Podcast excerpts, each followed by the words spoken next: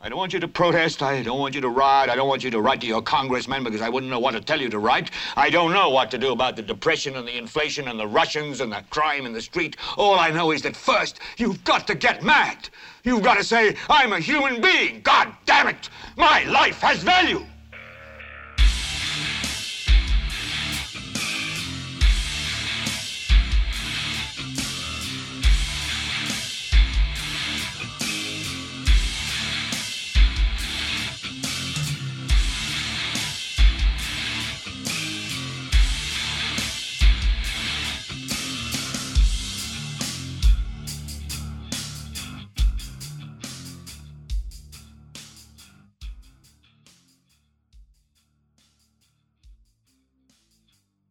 ¿Qué tal gente? Esto es Helvete para Leviatán Podcast.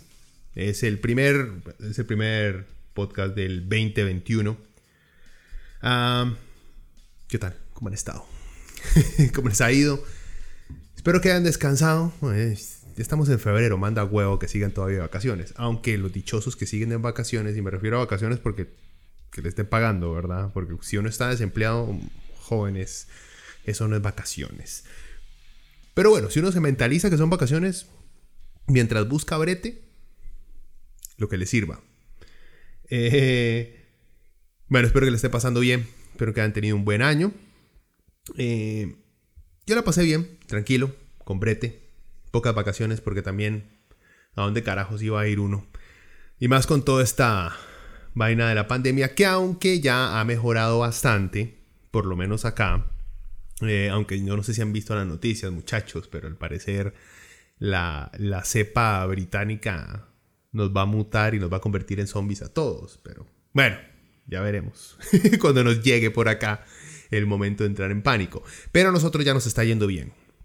No nos descuidemos que ya es como, me gustaría decir la recta final, pero ya se ha vuelto la nueva normalidad el vivir cuidándose.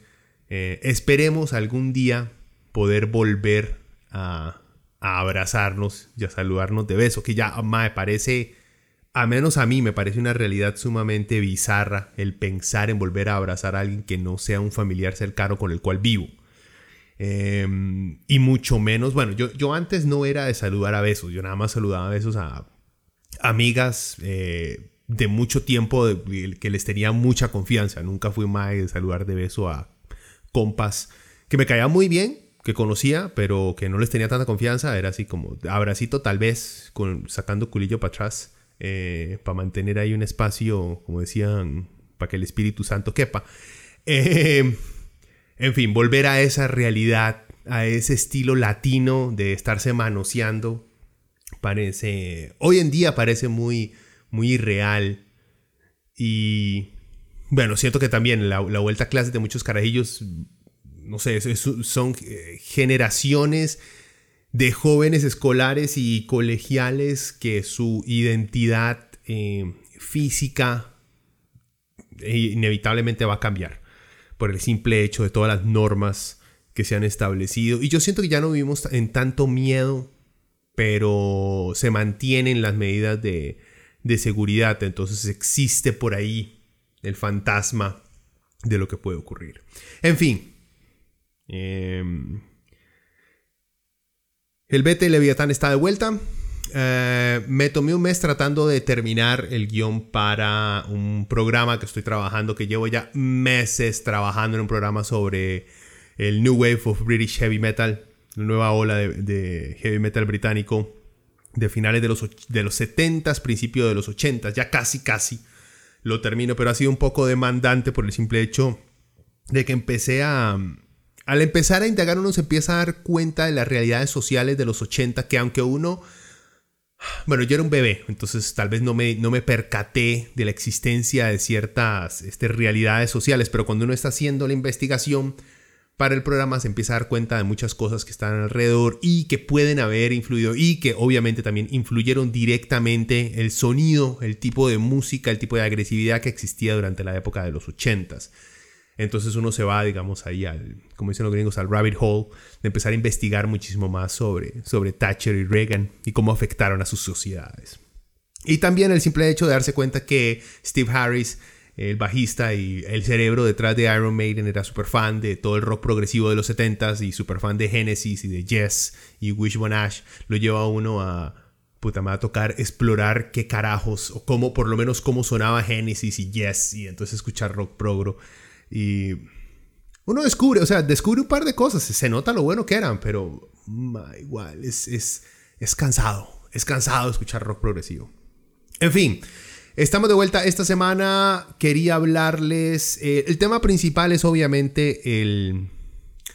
no sé si llamarle circo, porque sí siento que tuvo algún tipo de, de meta o de fin o, de enseñanza, por así decirlo, la comparecencia de, de, Charlie ante la Asamblea Legislativa por el caso UPAD. Eh, voy a hablar de eso. Y tan, pero antes y todo eso quería hablarle de dos cosas que pasaron también esta semana que me parecen dignas. Tal vez, bueno, de comentario, no solamente por curiosidad, aunque, aunque aunque ¿eh? aunque suene sumamente eh, pop related, por así decirlo. Pero les quería ah, hacer un breve comentario sobre lo que pasó primero con Gina Corano, la actriz esta que salía, ex eh, luchadora de MMA, que salía en The Mandalorian, todos los que han visto la serie de, del bebé Yoda que al final no es Yoda, es otro bicho. Ma, es, es el bebé Yoda, ¿ok? Así se quedó. En fin, a la madre le echaron. Vamos a hablar del por qué y si deberíamos o no estar de acuerdo. Y sobre un documental que no he visto, pero que tengo una opinión y Dios guarde. No de mi opinión sobre algo yo. Eh, el documental de Britney Spears exponiendo básicamente eh, todo lo que sufrió esta pobre mujer a principios de, de este nuevo milenio. Después y todo eso le entramos a Lowpad, que mal, no me pude oír las 8 horas enteras, pero sí me escuché 6. O sea, hubo dos ahí, o sea, no alcancé a escuchar a Franji Nicolás hablar paja y creo que a otro diputado más. Eh, pero la mayoría, los gruesos, sí, sí los escuché. Entonces lo, vamos a analizar un poquitillo. Pero como les dije, eh, ah bueno, y antes de eso, la próxima semana, si todo sale bien, quería sentarme a hablar con alguien que sabe de medicina para hablar un poquito sobre COVID. Em, sobre lo que está pasando en el país, cómo lo hemos manejado, qué podemos esperar a futuro. Em, para hablar con alguien que sepa de COVID. Eh, no lo había querido tocar con un experto hasta ahora por el simple hecho de que en todas partes está, pero ahora digamos que estamos pasando por un buen momento y que creo yo que podemos escuchar las cosas tal vez con un poquito más de frialdad, ya es como hora de reexplorar el tema. Eh, eso sería la próxima semana, digo, si todo sale bien, si internet no falla los fines de semana, como es cuestión, como es, como se ha vuelto de vez en cuando eh, costumbre. Y después y todo eso también, este año Diana va a estar este, acompañándonos en el programa de vez en cuando. La mamá es una persona muy ocupada. Si no está breteando, está en la playa. Entonces, cuando tenga tiempo, jóvenes, aquí va a estar porque qué pereza. Aunque yo esté enamorado de mi propia voz, hay momentos en los cuales uno, uno está de eso y ostina, ¿verdad? Y más cuando vive en cuarentena y se la pasa hablándose solo en el espejo. Eh, entonces sí, va a estar de vuelta. saludos a un compa que acaba de cumplir años, por cierto, también aprovecho. Eh, Giovanni, Mae, feliz cumpleaños. Eh, fuimos compas en el cole, pero después del cole como que nos desconectamos. Pero la mayoría se desconecta después del cole, pero ahí lo tengo todavía en Facebook.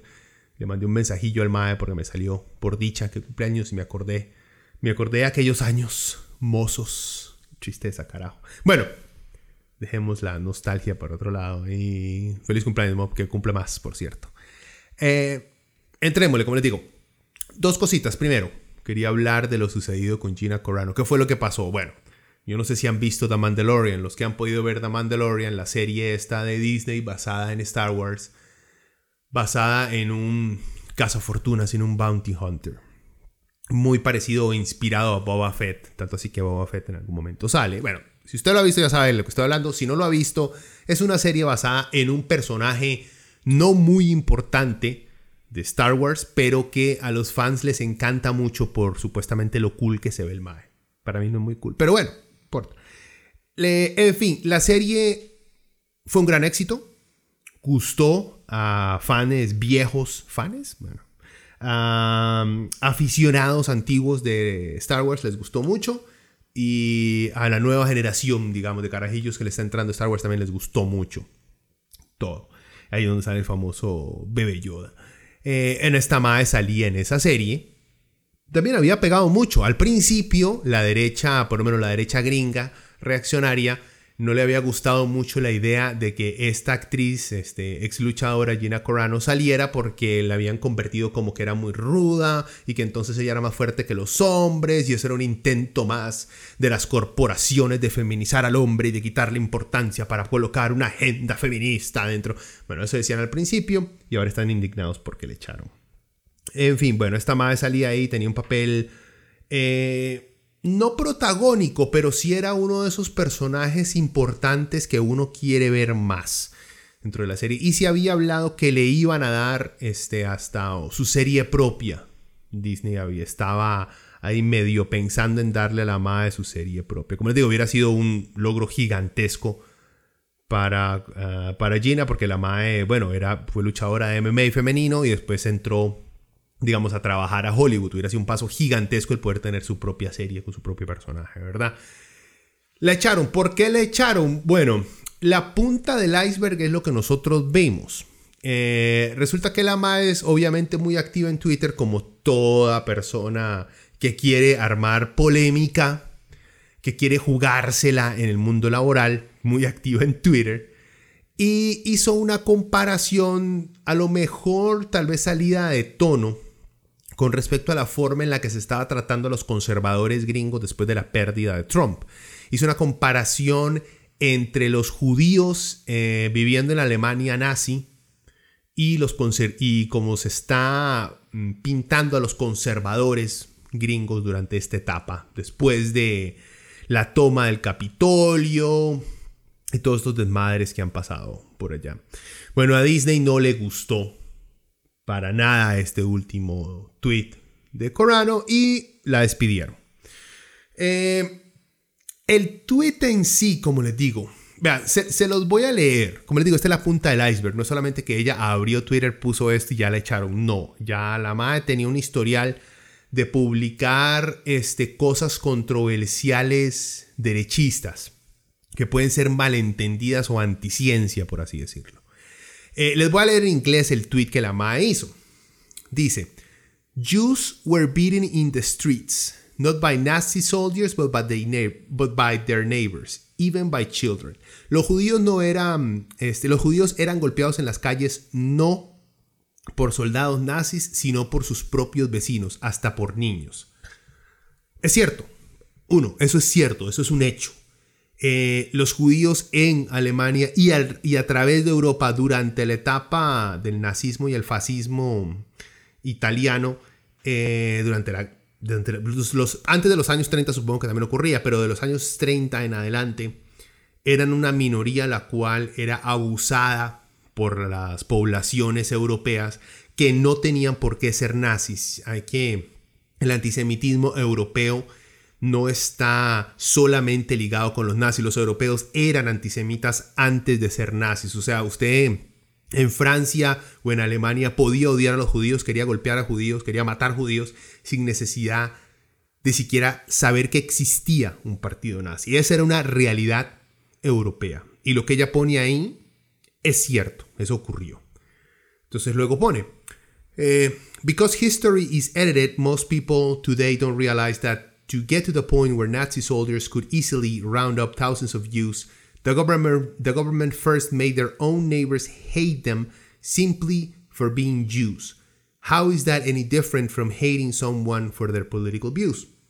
Ahora en español, como la historia es editada, la mayoría de la gente hoy en día no se da cuenta que antes de llegar al punto de que los soldados nazis pudieran este, atrapar, capturar, encarcelar a miles de judíos, el gobierno llevó una campaña eh, en la cual prácticamente apoyó que uh, apoyó y motivó a los vecinos de judíos a que los a que los acosaran por el simple hecho de ser judíos.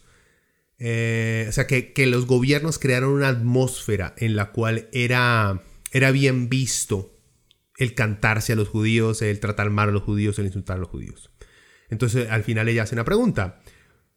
Entonces, ¿cuál es la diferencia de odiar a alguien por sus puntos de vista. Entonces ahí donde ella está haciendo una comparación en Estados Unidos como los medios de comunicación y la gente llegó el punto de tanta estupidez por parte de Trump y de tanta estupidez derechista que la sociedad gringa se hartó, no del todo, pero se hartó y empezó simplemente a decir, vea, usted es un fascista, usted es un nazi, usted apoya a Trump, usted es un hijo de puta, eh, lo vamos a echar por racista, no solo por apoyar a Trump, sino por odiar este, inmigrantes y XXX. Hay muchos, es el, el famoso cancel culture, digamos, en Estados Unidos.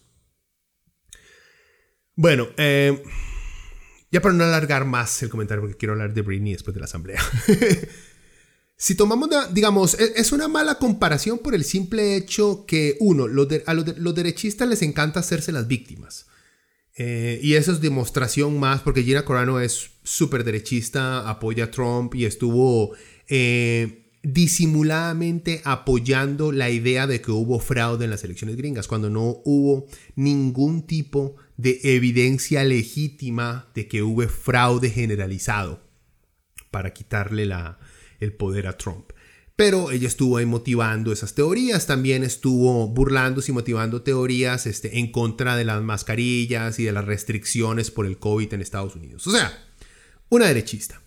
El problema es este, el problema es que ella está viendo que sus posiciones eh, que ponen en peligro al resto de gente, como la mayoría de derechistas, no solamente en Estados Unidos, sino que acá, que creen que sus ideas políticas tienen que ser respetadas, aunque sus ideas políticas estén poniendo literalmente en riesgo la vida de los demás.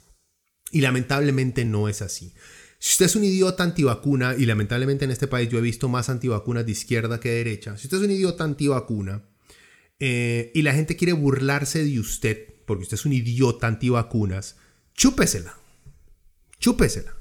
Porque por idiota que usted diga, es que usted tiene que respetar mis puntos, eh, mis creencias políticas o mis puntos de vista diferentes a los suyos políticos. Sí, pero eso no quita que yo te pueda decir a vos que sos un idiota. ¿Ok? Entonces, Corano publica esto y la echan. Eh, y entonces sacan ahí, ah, que los judíos, que pobrecitos y todo. No lo estoy minimizando, lo que pasa es que el clima, digamos, en Estados en, en Costa Rica existe un antisemitismo y una, una, hay muy poca sensibilidad en contra de las poblaciones judías que existen aquí. Aquí en Costa Rica yo he visto mucho en la izquierda, lo he visto más que en la derecha. En la izquierda he visto mucho un antisemitismo bastante solapadillo por ahí, que tiran, ah, es que el judío ese dueño de tal vara. Entonces existe, en Costa Rica existe un antisemitismo que toleramos, que todavía dejamos pasar. Eh, sin embargo, en Estados Unidos no. El problema es que en Estados Unidos se han pasado. Eh, de proteger, digamos, la integridad de, los, de sus ciudadanos judíos, han pasado a simplemente tratar de congraciarse con el lobby este, israelí, que es diferente, ¿verdad?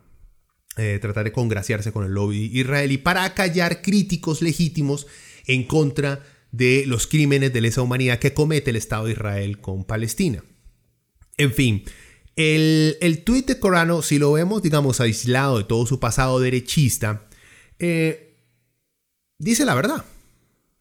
Dice la verdad, o sea, eh, no que por eso los derechistas gringos, no, dice la verdad en el sentido de que lo primero que hay que hacer para poder llegar a una completa deshumanización y masacre de una, de una minoría dentro de un país no es solamente necesario que un gobierno xenofóbico, racista llegue al poder.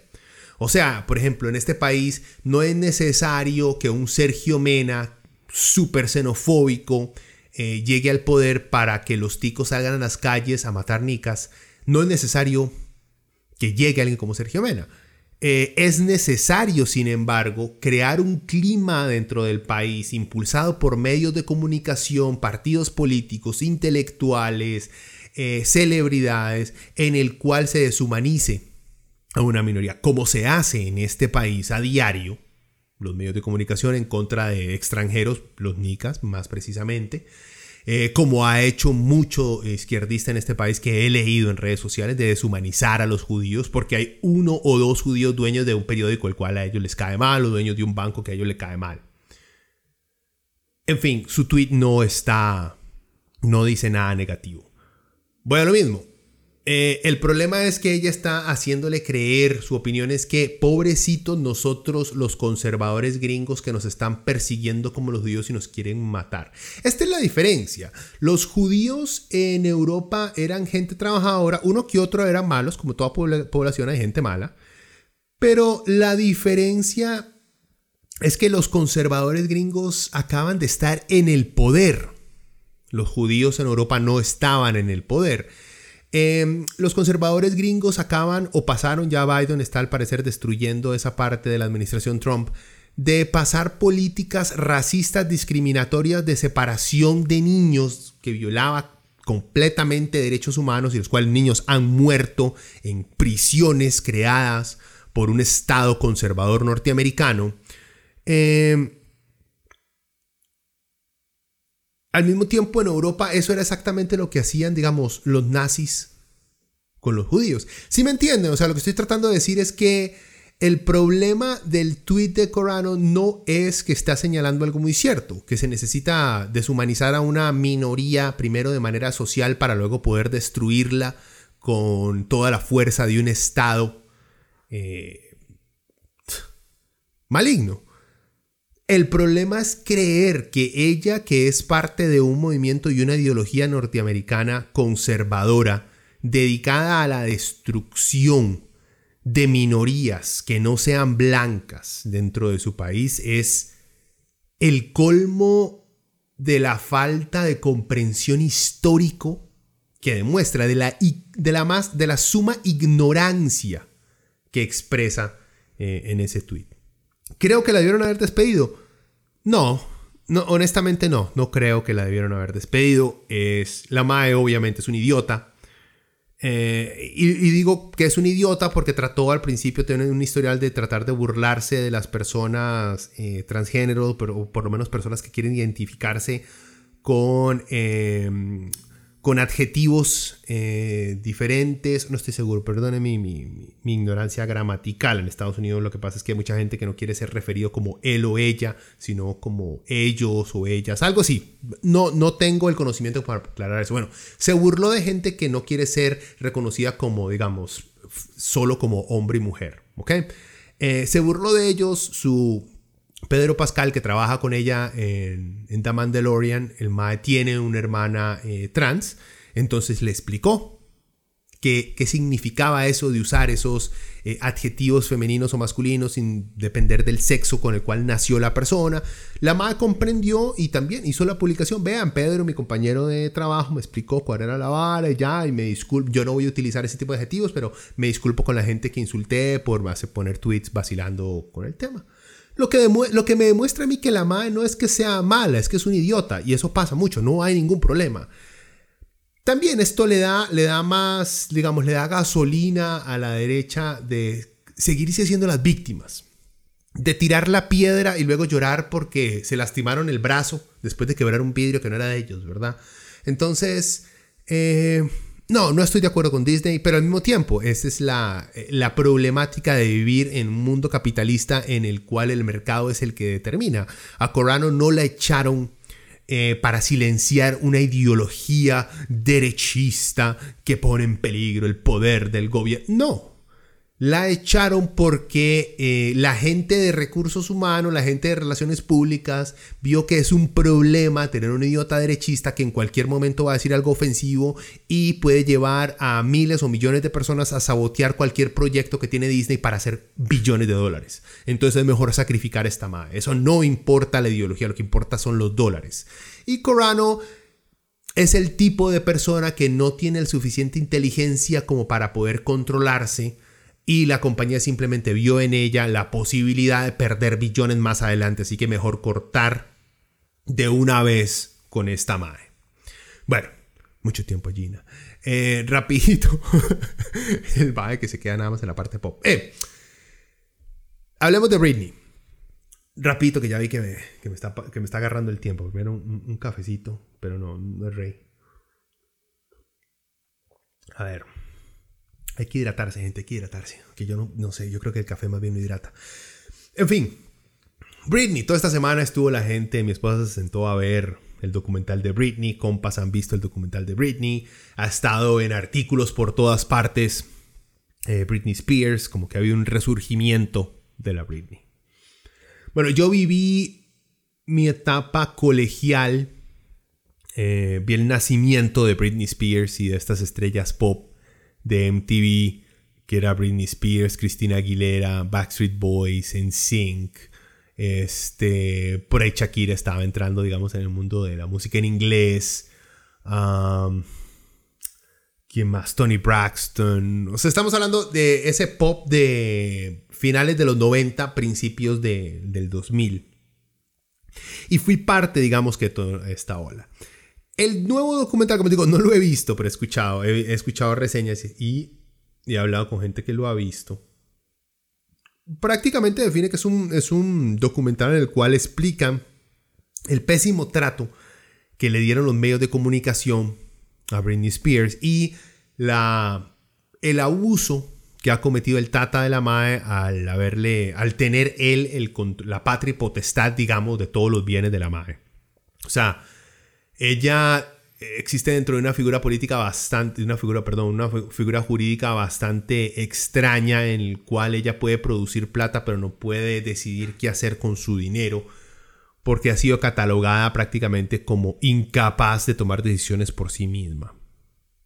Bueno, como les digo, no voy a hacer un comentario sobre la película, pero voy a hacer un comentario sobre la era. Eh, me sorprende mucho ahora que estamos por dicha en una era en la cual existe un movimiento feminista, que no le gusta a mucha gente la palabrita, pero es cierto, eh, una oleada feminista en la cual está exponiendo estas pésimas actuaciones, primero de individuos, de hombres de mucho poder, la manera en la cual se ha abusado de los cuerpos y de la integridad de la mujer durante cientos, si no es que miles de años. Al vivir en este tipo de era, este documental expone y nos muestra un espejo de hace que 20 años, no hace mucho. Para mí no hace mucho, para un más de 20 es toda la vida, literalmente. Nos, nos pinta un, nos pone un espejo en el cual nos demuestra lo podrida que era no solo nuestra sociedad, sino lo podrida que eran nuestros medios de comunicación. En este caso, obviamente, estamos hablando de los medios de comunicación gringos, los cuales se dedicaron a, una explotación de la imagen de Britney Spears que llegó a niveles de abuso. Eh, vemos hoy, bueno, al menos en este documental, y yo me acuerdo de haber visto varias de esas entrevistas, en las cuales sentaban a Britney a hacerle preguntas íntimas como que si era virgen o no y que si ella decía algo, entonces tenía que mantenerse de esa forma porque era un ejemplo para las niñas. y, ella era una niña, literalmente.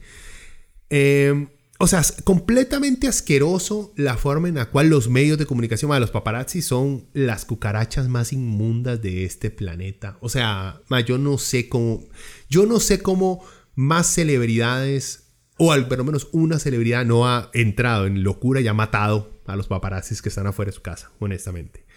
Y siempre han sido una... Suena feo y todo, pero mae, la basura de ser humano que, que demuestra estar detrás de la vida privada, personal de otra persona, de basar su entrada económica en capturar momentos este, sumamente vulnerables, humillantes, tristes, solitarios de otras personas. Qué asco de profesión, honestamente. Ojalá desapareciera. Ojalá desapareciera.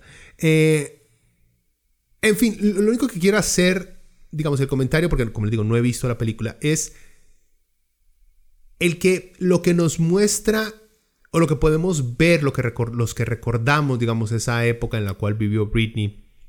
Yo siempre odié su música, odié todo ese movimiento de pop de la era, pero digamos, eso es muy diferente a, a tratar de explotar a Britney Spears. Eh, me acuerdo perfectamente. El, o sea, Britney Spears tenía, lamentablemente estaba en una encrucijada muy rara, porque ella era, por un lado, un sex symbol, porque así lo quería vender su disquera, pero al mismo tiempo un ejemplo de pureza, belleza, hermosura, por el cual deberían aspirar las mujeres, las niñas a ser y los maes a tener. Entonces era algo, era una dicotomía muy, muy extraña. Eh, aunque bueno, yo no sé, la más salía sumamente... Eh, creo que yo hasta ahora no he visto mujer más sexy en un video que Britney en... ¿En cuál es? En el que salen todos sudados como en una ciudad futurista. Ah, no me acuerdo. Bueno, ese video. Sale guapísima la madre. En fin, existía una completa explotación de la madre. Ahora estamos viendo cómo todo el mundo está, digamos, eh, todo este liberen a Britney, que le devuelvan la potestad, porque me acuerdo también cuando perdió a los hijos y todo el mundo, sí, es que la Mae es una vieja loca porque salía, porque se rapó, porque tuvo una crisis ese, eh, nerviosa enfrente de todos estos hijos de puta paparazzis. Y cae, digamos, esto, este documental cae también demostrando, digamos, esas crisis causadas por la presión de los medios de comunicación sale después de una pandemia o sale durante una pandemia que está causando tantos problemas este, psicológicos o que nos está demostrando la seriedad de los problemas psicológicos en la gente. Entonces también eso tiene, digamos, ese extra golpe en el cual la sociedad no solamente es que hayamos avanzado, sino que es, está, estamos en, un, en una posición en la cual ya podemos entender cuando otra persona está teniendo eh, crisis eh, mentales, crisis, pues, no sé, hasta espirituales, podríamos decir, en el cual simplemente todo se desborona a su alrededor, aunque tenga plata o no tenga plata, tenga fama o no tenga fama. Em, y nos expone esa sociedad en la cual vivimos y de la cual, digamos, se normalizó toda esta situación que yo veo que todavía eh, se mantiene por acá. El usted es una estrella popular eh, para las masas. Digamos, entonces usted le debe a su público acceso, usted le debe a su público conocer todo sobre usted, eh, lo cual me parece asqueroso. He escuchado a varios periodistas de entretenimiento mexicanos más que todo hablar y referirse a las estrellas de telenovelas, presentadores de programas, decir, es que nosotros, gracias a nosotros vos sos alguien, gracias a nosotros te hemos dado fama. Eh, y no es así. O sea, es cierto que lamentablemente existen medios en nuestros países que eh, catapultan a, la popularidad a personas sin cerebro, sin opiniones propias, sin nada inteligente que decir, pero que tienen una actitud que aparenta inteligencia y que son muy guapas o muy guapos. Eh, sí, todo eso es cierto. Pero sin embargo, por más de que eso pase, eso no le quita, ah, suena feo y todo, pero digamos, un Brian Ganosa, una Yale Berahini, no, no le debe nada a nadie. Este, ustedes, eh, una Melissa Mora, ustedes no tienen derecho a saber de la vida íntima, personal de estas personas. Les guste o no les guste lo que hace, los ridículos que sean en TikTok o en YouTube o en Facebook haciendo sus lives, no importa. Ellos no le deben a usted nada. Son un producto, usted lo consume, perfecto, pero no, lamentablemente son seres humanos. Y ustedes y ninguno de nosotros es poseedor de esa persona, no nos deben nada. Y los medios que los explotan, gente, entendamos. Estamos viendo medios que explotan a otras personas para nuestro entretenimiento. O sea, deberíamos tener un poquito más, el momento en que tengamos un poquito más de, más de empatía para con esas estrellitas que odiamos, que nos burlamos, en el momento en que le tengamos más empatía a un Brian Ganosa, a una Melissa Mora, cuando tengamos empatía, darnos cuenta que son personas. Eh, yo creo que en ese momento vamos a poder empezar a exigir una mejor calidad de entretenimiento. Si somos basura nosotros, ¿cómo vamos a poder exigir que nos vendan algo que no sea basura? Si eso es lo que nos encanta estar consumiendo. Entonces respetemos a esta gente. Y vean el documental de Britney, no hagan como yo. Pero no, playa, sí, Free Britney, mae. Y, más que todo, después de ver los tweets de Britney, que es media, media socialista, camarada Britney, mi comandante Chávez, orgulloso de vos. Nos sigamos. Otro cafecillo y entrémosle a, a lo de la UPAD. Puta, ya está como medio frío. Es el problema de estar hablando paja tomando café. Y además en un cuarto encerrado para que el sonido no sea muy... No empieza a sudar aquí. Ok. Bueno. La noticia esta semana, bueno, no lo voy a entrar. Este, Biden fue presidente. Trump ya quedó vetado de, de Twitter. Ahí, por ahí anda llorando, jurando que va a volver.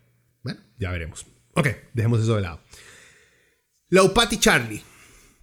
¿Qué fue lo que pasó? Bueno, algo rápido aquí, algo resumidito. Esto, esto lo estoy sacando de Delfino CR, porque lo explica bastante bien en un párrafo pequeño. Dice, la Comisión Especial del Congreso que investiga la creación de la Unidad Presidencial de Análisis de Datos, UPAD, recibió este miércoles al presidente Carlos Alvarado Quesada, el último día de la lista de comparecientes previo a que dicho foro legislativo rinda su informe final al plenario. La sesión arrancó a las 9 y media de la mañana y se extendió hasta las 6 pm con varios recesos de por medio. Ok, eso fue lo que pasó el miércoles. Charlie fue a hablar a la asamblea de qué carajos había pasado con lo de Lowpad.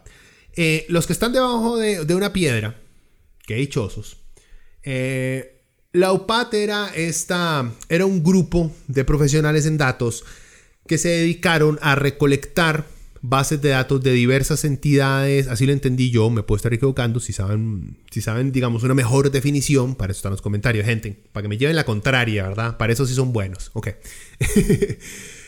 Era la unidad presidencial, digamos, eh, un grupo de profesionales en datos que reunía por así decirlo, bases de datos de diferentes ministerios para poder llegar a conclusiones para apuntar política pública.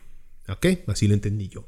O sea, y Charlie, digamos, lo explicado un par de veces también, que necesitamos dar el famoso bono proteger o que necesitamos ver quiénes son las familias más pobres. Entonces necesitamos ir a ver en este momento qué familias están recibiendo, por ejemplo, o ya han recibido este apoyo, no sé, del ministerio, no tengo la menor idea, de planificación o o el MEP les ha pasado este, ayuda alimenticia, en fin, reunir, digamos, esas bases de datos para poder apuntar a quienes se les tiene no solamente que dar la ayuda, sino que eh, qué sectores están quedando por fuera de la creación de políticas públicas que los puedan beneficiar. Políticas públicas me refiero a programas. ¿Qué programas de ayuda hay que darle a qué sectores? O sea, para no desperdiciar tanta la plata haciendo las cosas tan grandes. O, como dice Charlie y el PAC, para quitarle, digamos, un arma a partidos populistas que utilizan este, este tipo de ayudas económicas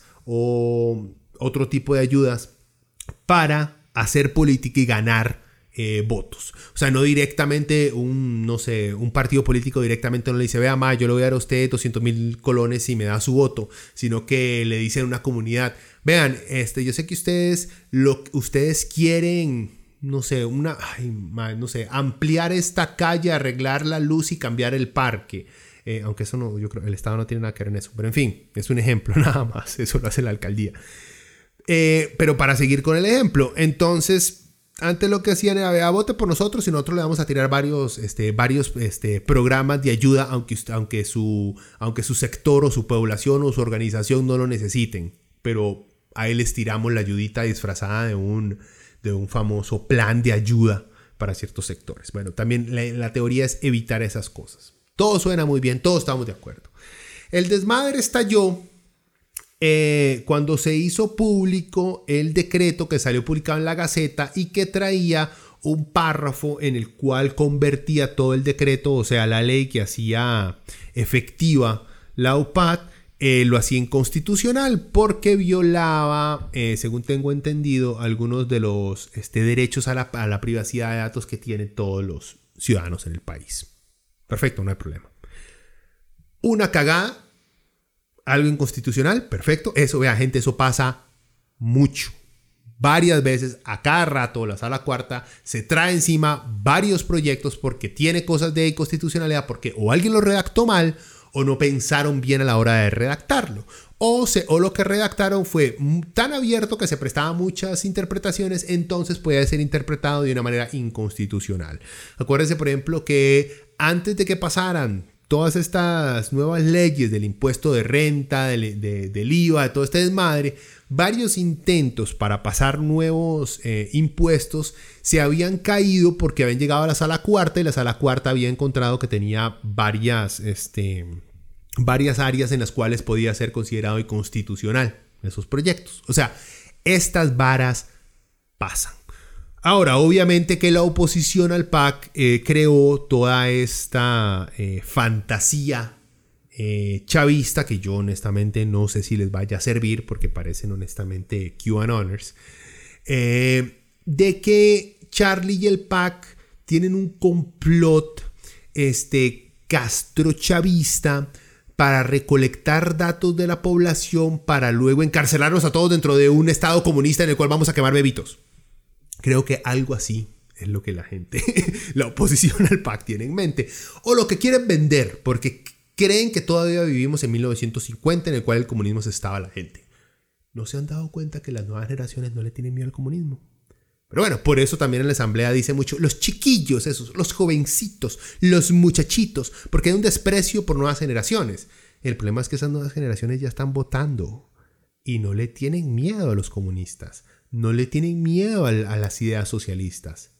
Les gustan. Entonces estos roquitos, estos boomers que tenemos todavía en la asamblea y en los principales partidos políticos de este país, creen que calificando al PAC un partido neoliberal to the bone, este, diciendo que son comunistas, entonces van a asustar a la gente que voten por ellos. Hasta ahora no ha servido.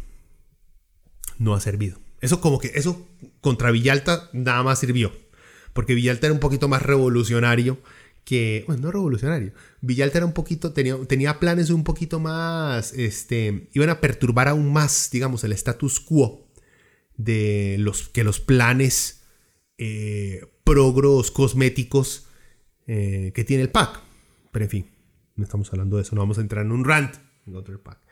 Ok, eh, yo no sé cuántos de ustedes escucharon las ocho horas. Vean, yo no, como les digo, dije al principio, yo no pude escuchar ocho horas seguidas de esta vara. No seguidas, tenían ahí sus breaks. Como dice, Dima, mientras breteaba lo puse de fondo y le iba oyendo. Le ponía pausa, me iba, hacía mis cosas, volvía. Eh, ponía ahí este, NBA 2K y empezaba a jugar básquet un ratillo y de fondo iba escuchando lo que decían eh, si tenía que ir a la tienda, me, eh, lo, descargué, lo tenía en el teléfono, entonces lo continuaba escuchando. O sea, fue, fue, maratónica la vara. A me tomó como unos tres días poder escuchar nada más esas seis horas. No fue que lo hice en una sentada. Como tengo un compa que el MAE es fiebre de ver las transmisiones de las comisiones de la asamblea. el MAE es un enfermo. Bueno, en fin. Eh, bueno, lo que vi. Primero que todo, bueno, este hay, cuatro, hay, tres cosas que me dejaron, digamos, de entrada, eh, que, me pregunté a mí mismo y que sería bueno que ustedes también este, se pregunten. Eh, bueno, primero está, eso no solamente me lo pregunté yo, sino que está, vamos a ver pronto si es o no es constitucional llamar al presidente a un juicio político en la Asamblea Legislativa. Eh, trataron de maquillarlo, que no era. Luego salió de la normal de Pedro Muñoz y dijo, sí, esto es un juicio político. No más, Pedro, por Dios. o sea, han tenido semanas el resto de diputados tratando de disfrazar este circo de juzgar al presidente enfrente, de llevarlo ahí para alzarle la voz y decirle, mire señor, usted no me... Ha... O sea, tienen semanas tratando de decirle a digamos, a los entes judiciales de este país que no están violando la constitución y sale usted y se caga en la leche, joven. O sea, bueno, pero es Pedrito. Pedrito no podía evitarlo. Bueno, pronto veremos si es constitucional o no. Y pónganse a pensar también, queremos vivir en un país en el cual los diputados puedan en cualquier momento mandar a traer al presidente con policía para hacer las preguntas que a ellos les dé la gana, como amenazó eh, la diputada esta Silvia Hernández de Liberación, que se cree muy inteligente al tratar de decir, no, es que otros compañeros tal vez hagan eso de echarle la policía al presidente, no lo dije yo, o sea, por lo menos, vean, hay, hay una cosa que yo sí le doy a Pedrito, a Pedrito Muñoz. que por lo menos tiene pantalones. Si él la caga, la cagó él. Él da, él, él, da la cara. Él fue el mae que dejó caer el cerote en la leche. Fue él. Y él está orgulloso. Pero esta señora Silvia Hernández amenazando al presidente de la República con echarle a la policía, cosa que ella no puede hacer, porque al parecer hablará muy bonito la señora, pero no tiene la menor idea de la extensión de sus poderes. Eh, pero la cobardía de hacer, no lo dije yo, lo dicen otros de mis compañeros, no sea tan cobarde, señora. Por lo menos tenga pantalones, diga, sí, yo le voy a echarla. No, pero no tiene los pantalones. Porque Silvia Hernández se nota que es de estas clásicas políticas de antaño, la cual la gente detesta, esa forma de hacer política, esa forma eh, cobarde y solapada de hacer amenazas por debajo de la mesa bajo un tono respetuoso y con todas las de la ley, señor presidente. O sea, la gente no se soporta esa gente, ya, lamentablemente. O sea, las posibilidades de que la señora Hernández llegue a tener un cargo, al menos presidente de este país, presidenta, mm, doña Silvia, olvídelo, olvídelo. Por lo menos Frangi tiene una idea de lo que a la gente le gusta oír hoy en día. Sean burradas lo que dice la muchacha o no. Señores, muchacha. El mal que se queje y después le tira muchacha a Frangie. No, no, Frangie es una doña, ya, igual que yo, es una doña. Ya, somos doñitos. Pero por lo menos Frangie sabe, ha evolucionado con la política actual. Bueno, nos quedamos con doña Silvia. Pregúntense eso. Si queremos que los diputados puedan traer al presidente con una policía, y hay, o sea, los que son antipaco, obviamente, claro, claro que sí. Pero cuando, si logran sentar ahí a su, a su, a su Fabricio, a su Fabri, el, el trovador, si lo logran sentar ahí, uy, mae, ve a ver usted que la asamblea lo mande a traer con policía. Ve a ver usted esos mae dándose golpes de pecho, tirándose al piso, hablando en lenguas, invocando al mismísimo. O sea, no, no queremos que eso pase, no queremos que. O sea, por Dios. Eh, otra cosa, vea. Una pregunta, como les digo. ¿Podrá el Poder Ejecutivo, o sea, el presidente, hacer algo parecido con los diputados? O sea, que el presidente, el ministro de la presidencia, el ministro de comunicación, le digan a doña Silvia, doña Silvia, eh, venga a casa presidencial, vamos a tener cámaras aquí y nos vamos a sentar aquí a hablar del por qué usted está amenazando al presidente con echarle la policía. Y queremos que esto sean unas cuatro o cinco horas de nosotros preguntándole a usted por qué piensa de una manera tan fascista, por qué usted quiere solapadamente intentar dar un golpe de Estado en este país. ¿Quisiéramos que el presidente tuviera ese poder con los diputados que lo cuestionan? No, obviamente que no, gente. Obviamente que no. Pero hay que preguntarse esto. ¿Y qué significa esto para futuros presidentes? Pues yo creo que no mucho. O sea, ya se estableció que por lo menos al PAC se le lleva a... Porque a Luis, acuérdese que lo llevaron por el cementazo. Se le lleva a estas interrogatorias que no dan nada, no producen nada porque la intención es simplemente mediática para que cuatro diputados saquen el pecho, se hagan los hombrecitos frente a las cámaras y ya. Entonces va a seguir pasando mientras sean mientras el PAC esté en el poder, sí, o sea, si el PAC gana las próximas elecciones le van a hacer lo mismo. Van a buscar alguna razón por la cual llevar al presidente a hacerle preguntas así, alzándole el tonito de voz y callándolo. Claro, eso es lo que eso lo van a buscar hacer. Si es liberación y liberación de la mayoría en la asamblea, olvídenlo, eso no va a pasar. Jamás. Jamás. esto es simplemente un mecanismo más para tratar de traerse abajo eh, al PAC, porque podrían traérselo abajo por todas sus, por sus fallidas políticas de ayuda este, a la clase trabajadora y pobre de este país. Pero es que el PUSC y Liberación están de acuerdo con todas esas chanchadas, gente. Entonces tienen que buscar otra pendejada. Ok. Antes de empezar nada más porque quiero hablar de un par de diputados que honestamente sacaron la faena. Eh, hay una vara que yo he escuchado desde hace mucho tiempo que me da gracia. Es el insultar a la gente, pero antes de insultarla o alzar la voz o faltar el respeto, decir, con todo respeto. o sea, es como decirle, ah, no sé, con todo respeto, su mamá es una puta. O sea, y el mae se enoja. Y uno, madre, yo dije con todo respeto. O sea, aquí les encanta, digamos, ese teatro y lo usaron, uh, o sea, al punto ya de, madre, o sea, por Dios, ya, o sea, qué cringe esta vara de estos madres usando con todo respeto cada vez que le van a faltar el respeto al presidente o que lo van a intentar. Y me recordó a esta película, a ver si se acuerdan de este, de este clipsillo que voy a poner aquí. Los que no lo escuchan es porque YouTube lo quitó, pero escuchen a ver si se acuerdan de qué película es esto.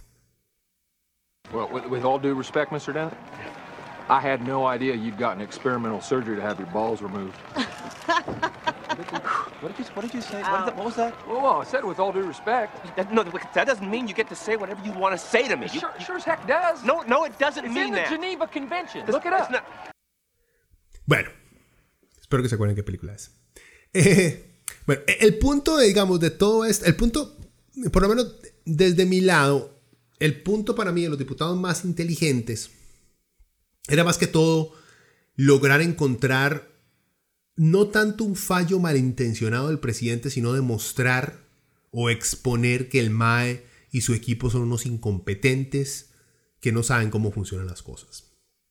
Y digamos, políticamente hablando, es una estrategia muy usada, muy común. Eh, a ningún político le gusta acusar de criminal a otro, porque saben las consecuencias que puede tener eso. Sin embargo, aunque estaba viendo que el presidente tiene como 18 acusaciones eh, o causas abiertas en el ministerio, lo cual es, o sea, ridículo. Estamos hablando de Charlie, ¿verdad? No estamos hablando de, de figuras este, eh, públicas que tienen... O sea, lo que estoy diciendo es que no tenemos un Berlusconi en el poder como para que tenga 18 causas abiertas, gente, seamos serios. en fin, es una táctica muy utilizada. El, demostrar, el decir, vea, es que eh, el presidente pasado, sí, sí, él es muy buena persona, pero es que él no sabe lo que está haciendo, mejor elíjanme a mí. Yo soy igual de buena gente que él, o tal vez no sea tan buena gente como él, pero yo sé lo que voy a hacer y ustedes lo que quieren es alguien capaz. O sea, eh, digamos, es, una, es algo que se vende en toda campaña política, entonces era muy claro la, movida a la cual iban la mayoría de diputados que estaban ahí. Si lo lograron o no, bueno, yo no creo que lo hayan logrado. Está la gente anti-PAC eh, que odia al PAC por, todo, no importa lo que pase, que la pandemia es culpa del PAC también. Eh, esa gente obviamente que le aplaudió a todo, todo, todo en contra y, y todo el PAC está mal.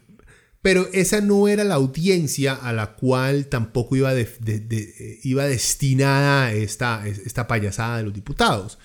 Iba más que todo como a tratar de marcar algún tipo de liderazgo dentro de su partido o tratar de convencer a gente indecisa de otros partidos para demostrarles que él es una o él o ella es una posibilidad electoral a futuro.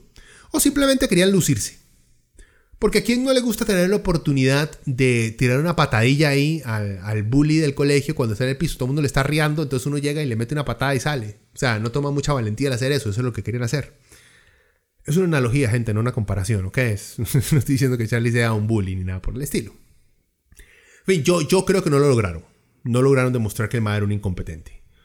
Eh, aún así, sí se notó que el MAE y su equipo no quieren hacer las cosas como lo hacían administraciones anteriores. Vean, esto no quiere decir que sea buena o mala su función, solo que el MAE quiere cambiar la forma en que funcionan las varas. O sea, y es algo generacional también. Acuérdense que Charlie, Charlie es de mi edad. Si no es que espero que sea un año mayor que yo. Eh, Charlie es de mi generación. El MAE quiere hacer las cosas diferentes. Está cansado de tener que de seguir por la misma tramitología del que los demás lo hicieron. Como les digo, esto no quiere decir que sea bueno o malo. ¿Por qué? Porque hay ciertas cosas que se llegaron a hacer de cierta manera porque se intentó de otras maneras y se llegó a la conclusión de que esta era la mejor manera y la más eficiente. Y otras en las cuales se hacen las cosas tradicionalmente así porque hay un cierto sector poderoso que quiere que se hagan así. Ahora yo no sé cuál sea este. Ya, o sea, yo no sé si esto Charlie lo quería hacer diferente porque habían sectores de antaño que estaban entorpeciendo el desarrollo nacional o si quería hacer cosas diferentes porque no creía o confiaba en otras este, ministerios o entidades para realizar la misma labor. O quería innovar y no quería pasar por los mismos caminos que tendría que hacerlo normalmente porque sentía que iba a tardar mucho tiempo y eso a lo mejor no le iba a dar a él el beneficio de decir yo lo inventé, fue mi, genial creatividad la que hizo posible esta increíble herramienta que usamos ahora. Lo cual puede ser también. O puede ser simplemente, y seamos un poco abiertos, de que el MA de verdad le interesa eh, el bien del país y quería utilizar esto para poder entregar mejor este, políticas públicas. Eh, es que puede ser también, gente, ¿entiende? Em, eso no quita que uno critique al MAE. Eso no quita que uno esté en contra de sus políticas de proteccionismo de las zonas francas, por ejemplo, que es una vulgaridad el defender a sus compas con plata que tiene cerquitita ahí en el poder. Eh, pero también lo deja uno abierto a la posibilidad de que tal vez el MAE sí esté tratando de hacer las cosas de buena fe. En fin, no lo lograron, porque no lograron demostrar honestamente incompetencia de parte de, Charlie o de su equipo.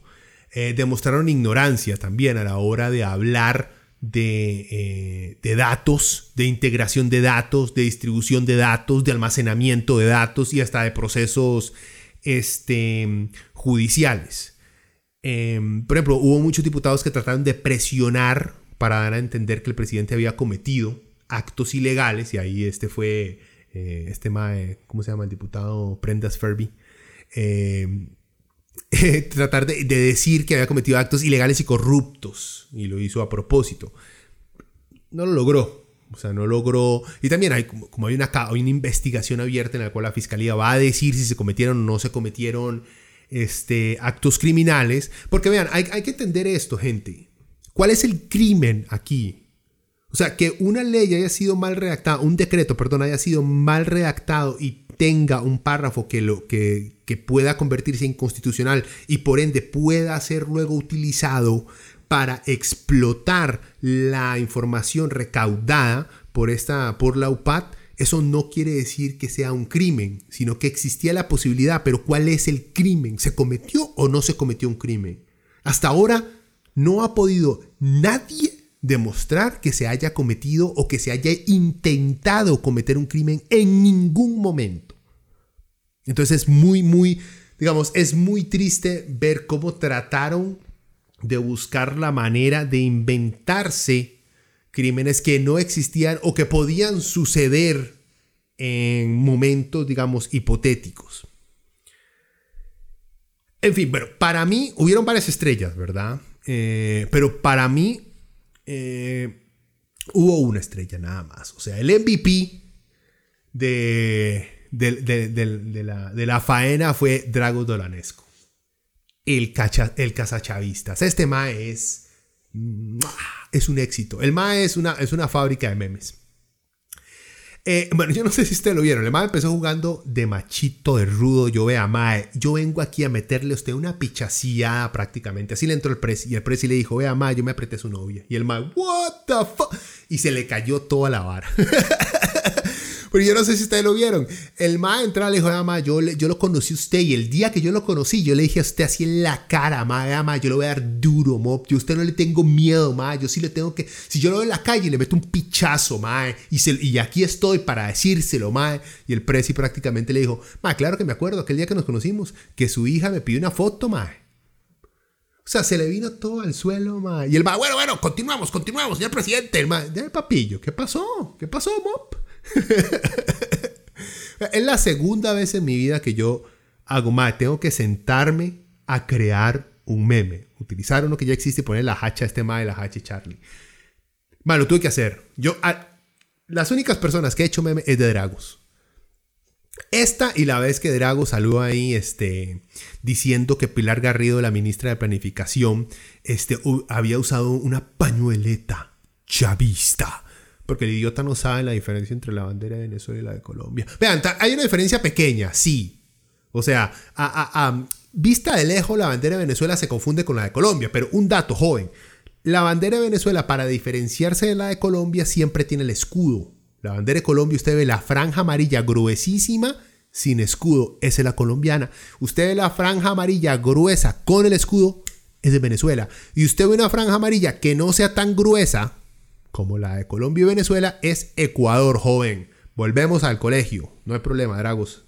Aquí vamos a estar toda la noche. En fin, el MAE El en esa ocasión había hecho todo un escándalo de que era el PAC demostrando sus alianzas castrochavistas con esa pañoleta y no sé qué, y no moped. Uno, es una pañoleta. Aunque haya tenido la bandera de Venezuela, tenía las banderas de todos los países de América Latina, solo que salía que en esa posición que la madre se la puso, ahí estaba la bandera creo que de, de Uruguay, la de Argentina y por ahí estaba la de Colombia, pero como usted es una normal, el mae vio que ahí estaba según el Venezuela. Y cuando los medios le dijeron, mae, pero esa era la. ¿Usted de verdad cree que eso era una señal chavista que estaba lanzando Pilar Garrido? No, hombre, es claro que no. Yo, estaba vacilando, era porque quería llamar la atención para hablar de temas serios en este país. Y adivinen qué hizo esta vez. Porque, ah, bueno, esperen, esperen, esperen, les cuento, esperen, les cuento. Acuérdense, el cuento de la pañoleta. En fin, el mal hizo varias preguntas al presidente de muy rude, muy machito. Y Charlie lo bailó como tenía que bailarlo. ¿Ya? Porque de entrada, o sea, el knockout que le dio al principio, it's over, dude. Andate para la casa, Drago. Después de eso yo hago más, yo regalo mi tiempo, ya para qué me voy. O sea, ya, ya me chimaron. Voy jalado. Pero el mae, el mae, según él dijo, no vean, la primera no me salió, jóvenes. Espérense que tengo una guardada, pero ¡mua! excelente, espérense. La segunda vez que tuvo chance, creo, llegó el mae y le dijo, señor presidente, es cierto, porque al presidente llegó la fiscalía y le incautó todas las computadoras del UPAD, hasta incautó teléfonos del presidente, computadoras del presidente, cosa que yo, jóvenes, yo veo muy peligroso eso que la fiscalía en cualquier momento puede llegar, señor presidente, deme todos sus... eh, sus teléfonos y sus medios de comunicación porque los vamos a indagar por un caso X en el cual creemos que tal vez haya pasado algo feo. What the- O sea, mae, ¿qué tipo de protección tiene cualquier presidente? No solo Charlie, sino si llega a estar ahí Villalta, si llega a estar ahí Pedrito Muñoz, quien sea. Sea, bueno, en fin. Eh, Dragus dijo, papillo, yo aquí, yo con esta segunda sí, aquí está, yo ya, yo me desquito, yo, yo este clavo ve a Charlie, yo no me lo dejo adentro, joven. Entonces le dijo, Ma Charlie, ¿es cierto que la clave de, de uno de sus teléfonos es 1, 2, 3, 4, 5? Y Charlie ahí, bueno, Charlie le contestó, es una pregunta de mala fe, porque usted sabía cuál era la clave cuando me preguntó si yo la sabía y no sé qué varas. ¿Y qué pasó después de eso? Bueno, en primer lugar, 1, 2, 3, 4, 5, sí es cierto que es, una es el ejemplo de una clave que no se debió usar nunca por lo inseguro. Que en mi mente es tan insegura que más bien debería utilizarse porque a quién se le va a ocurrir que alguien ponga una clave tan estúpida. En fin, Resulta que esa sí era la clave del teléfono del presidente, ¿verdad? Pero no personal, sino un teléfono de trabajo. Y seguro le pusieron esa para que en algún momento el MAE la cambie y se le olvidó cambiarla y la dejó. Porque, gente, todos ustedes, todos los seres humanos que vivimos en este milenio, sabemos cuántas hijueputas claves tenemos que manejar al día. Y llega un momento en el cual o las tenemos todas apuntadas en alguna parte o usamos la misma hijueputa clave en todas partes, que es la vara más insegura que hay. En fin, Drago le dijo esto el presidente y la gente del PAC se dio cuenta, este hijo de puta sabía cuál era la clave. Alguien le filtró de la fiscalía, le filtró a este Mae cuál era la clave. Entonces obviamente le abrieron a Dragos una causa para investigarlo, porque es que el MAE le están llegando filtraciones de casos activos a lo cual él no debería tener acceso, porque creo que si no es criminal debería. Entonces, en su segunda intervención para sacarse el clavo, el MAE se mete más bien en un programa legal. Y le van a preguntar al Mae, Dragos, Mob, ¿quién le, con- ¿quién le dio usted esa información? Y el Mae, fue una broma. Así, Mae, Drago sale de todas sus cagadas así. Eh, ¿Está vacilando, joven? Eh, eh, era una broma. Lo que pasa es que usted, no tiene humor. Usted no entiende lo, lo que es gracioso. O sea, el Mae parece, parece uno de estos adolescentes edgys en Facebook que pone esvásticas por todo lado. Y cuando el maestro le dice, o la gente en su brete le dice, lo vamos a despedir por nazi. Eh, eh, ma, eh, era una broma. Eh, Está vacilando, Bob. Igual, ese es Dragos. Y ese es un diputado de la nación, gente. Un mae que se mete en problemas después de decir idiotez y media y hace, estaba vacilando. Uy, mae. Bueno, bueno, jóvenes. ¿Quiénes más? Estaba, bueno, estuvo Floria María Segreda. A mí- yo- tengo un- una parte blandita por, por Doña Floria, porque yo siento, y no lo estoy diciendo como carepicha o tratando de ser condescendiente. Pero a Doña Flora le quedó grande la posición, pero siento que no es una mala persona. Siento que es una de estas tías que a veces simplemente está confundida y la han puesto, digamos, enfrente de un carro que viene a toda velocidad en contra de ella y no sabe qué hacer. Entonces, sí, digamos, no cooperó mucho. El único problema fue que ella fue la que, la que empezó con esta vara de empezar a llamar a los más de Lopat los muchachitos, los chiquillos, de una manera sumamente despectiva. Y eso no se hace, doña Floria. O sea, manda huevo. Bueno, luego salió Pedro Muñoz que lo que hizo fue darse digamos, aprovechar para darse un discurso hediondo político y aquí fue donde dijo, sí, gente, ¿por qué no decimos cómo son las varas? Esta es un juicio político y qué? Y no, porque eso no se puede hacer, Pedro. Es que el problema es que Pedro Muñoz tiene, tiene, tiene este carisma derechista que, de un Ben Shapiro, los que han visto Ben Shapiro sabrán, que solamente es atractivo para un cierto sector de más carepichas. O sea, ni siquiera la derecha se, lo aguanta mucho, porque claramente con solamente oírlo hablar uno hace, ay, man, no me puedo soportar este mae, por Dios. Pero hay un sector muy pequeño que hace, encima, este mae cae tan mal que yo lo amo. Entonces por eso tiene chance el mae dentro del PUS también. Eh, y también, y, y también siguió con la vara, estos chiquillos, porque Pedro, es una excelente idea. Basurear a la juventud de este país que próximamente va a ir a votar en las próximas elecciones y que tal vez te pueda dar la nominación a Nor Ay, mae. dame paciencia. Y luego salió Villalta, que es el que siempre me ha gustado, el que siempre he querido. Pero hay una vara, o sea, tenía razón, lo hizo bien, no se puso en tanta vara como los demás, pero hay una cosa que sí me deja pensando. Y vuelvo a lo mismo. Si en algún momento tenemos la suerte de tener a Villalta de presidente, y no lo digo de manera sarcástica, aunque así sonó, lo digo en serio, me gustaría que Villalta fuera presidente, eh, espero que esto no, no, se dé vuelta y lo muerte en las nalgas.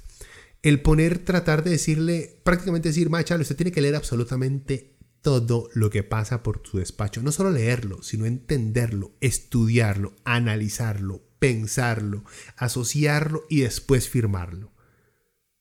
Villalta, si llegas a ser presidente no vas a poder hacer eso. Ahora como diputado tal vez puedas leerte la gran mayoría o por lo menos las leyes más importantes que pasan por tu despacho. Pero igual que el presidente tenés mucha ayuda de un montón, tal vez no de un montón, de un par de asistentes. Y yo no quiero que si llegas a ser presidente se utilice esta misma mierda con vos. Y lo leyó. José María leyó todo el decreto, leyó toda la ley que pasó, la leyó, pero la leyó toda. No, porque no es justo. Porque no es justo, gente. Entonces, pero es que uno, y la gente, hay gente que dice, pero es que uno tiene que leer todo lo que uno firma. Vean, muchachos, uno, la gran mayoría de nosotros no somos ni presidentes, ni diputados, ni dueños de una empresa para tener 20 documentos que firmar al día. Y cada uno de esos 20 documentos tiene el más pequeño 5 páginas. No estamos, entonces no sabemos lo estresante, la pérdida de tiempo que sería dedicarse nada más a leer para firmar cosas. Eso es lo primero. Lo segundo, gente, ustedes ni siquiera leen el contrato laboral que les pasan entero. Se seamos serios. Ni eso lo leen entero. No leen los términos de Facebook al cual ustedes le regalan todos los datos y sus fotografías para ser utilizados en cualquier momento. Eso tampoco lo leen. Ni lo de Twitter, ni lo de Instagram. Nada de eso leen. Cuando les dan instrucciones, cuando un producto viene con instrucciones y viene con garantía, tampoco leen eso, gente, y le meten plata a esas varas. Y ahora van a decir, es que el presidente tiene que leerlo todo lo que firma. No, man, no, no. Es injusto, es ridículo, no es factible. Y como les digo, yo estoy con Villalta, pero no me parece inteligente el poner a sacarle esas varas. Entonces, ¿lo, lo leyó no lo leyó? ¿Lo leyó no lo leyó? Porque te va a salir de vuelta. José María, te va a salir de vuelta.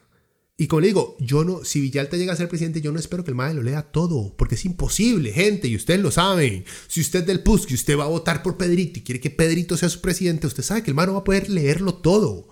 Por algo uno se rodea de profesionales y confía en ellos. Que Pepito, que es experto en computadores, llega y me dijo, sí, Mae, esa es la mejor compu para, para usted, compre esa, esa es buena. Después yo la compro y llega y me hace, Este, usted leyó todos los specs de la compu que iba a comprar. Usted sabía que esa compu en tal y tal país no funcionó por tal. No, ma, yo confié en mi compa, el man que sabía compus, joven, y fui a comprar la mía. Bueno, esa parte me parece injusta. En fin. Eh, conclusión de toda esta vara. No es tanto un circo, porque no lo vi tanto como un circo. Sí, ah, a pesar de las idioteces que fueron a decir varios eh, diputados, no fue tanto un circo. Eh, sí detesto esa fals ese falso respeto de decir, con todo respeto, señor presidente, que significa traducido, usted es un carepicha.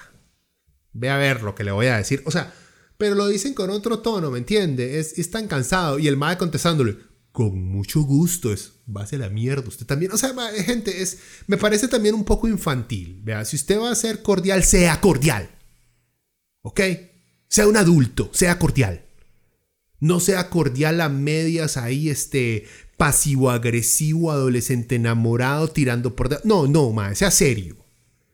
Entonces, bueno, e, eso me putió. Pero que se puede esperar también. Supuestamente de una asamblea que los medios de comunicación de este país desde que entró ha llamado una de las más eficientes. ¿Y por qué decían que era eficiente? Porque de entrada le dieron por la madre a todas las convenciones colectivas, derechos laborales, proyectos de mejora en el sector. O sea, en el sector de educación, todo eso. Nomás entraron a esta asamblea se dedicó a sacarle la mierda a los pobres. Por eso los medios decían, mal Qué buen brete, qué buen brete de esta asamblea. Gente, hace una payasada esta asamblea desde el inicio. Y lo sabemos. Pero bueno, dejémoslo hasta aquí. Quiero pasarme más tiempo. Ya ya llegamos. Llegamos a la horita. Eh, ha sido un placer estar con ustedes. Estamos de vuelta. Eh, ya les dije la próxima semana, entonces vamos a ver si hablamos un poquito del COVID. Y no sé si para finales de febrero esté terminado el guion. Hay, hay tres personas que lo están esperando.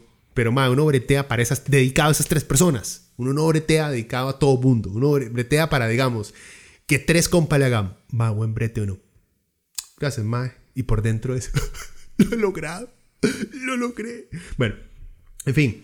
Nos escuchamos eh, la próxima semana, gente. Espero que tengan una buena semana. Que, ah, bueno, estoy grabando el, día, el día del amor y la amistad, muchachos. Espero que eh, no acosen a nadie eh, y a la persona que le declaren su amor, si la otra dice, ¡Ew, qué asco! Eso significa no. Dos pasos atrás. Eso no significa sígala pulseando. No, no. Ese ¡Ew, qué asco! significa deje esa persona en paz. bueno, con esa gota de sabiduría romántica los dejo. Eh, nos escuchamos la próxima semana.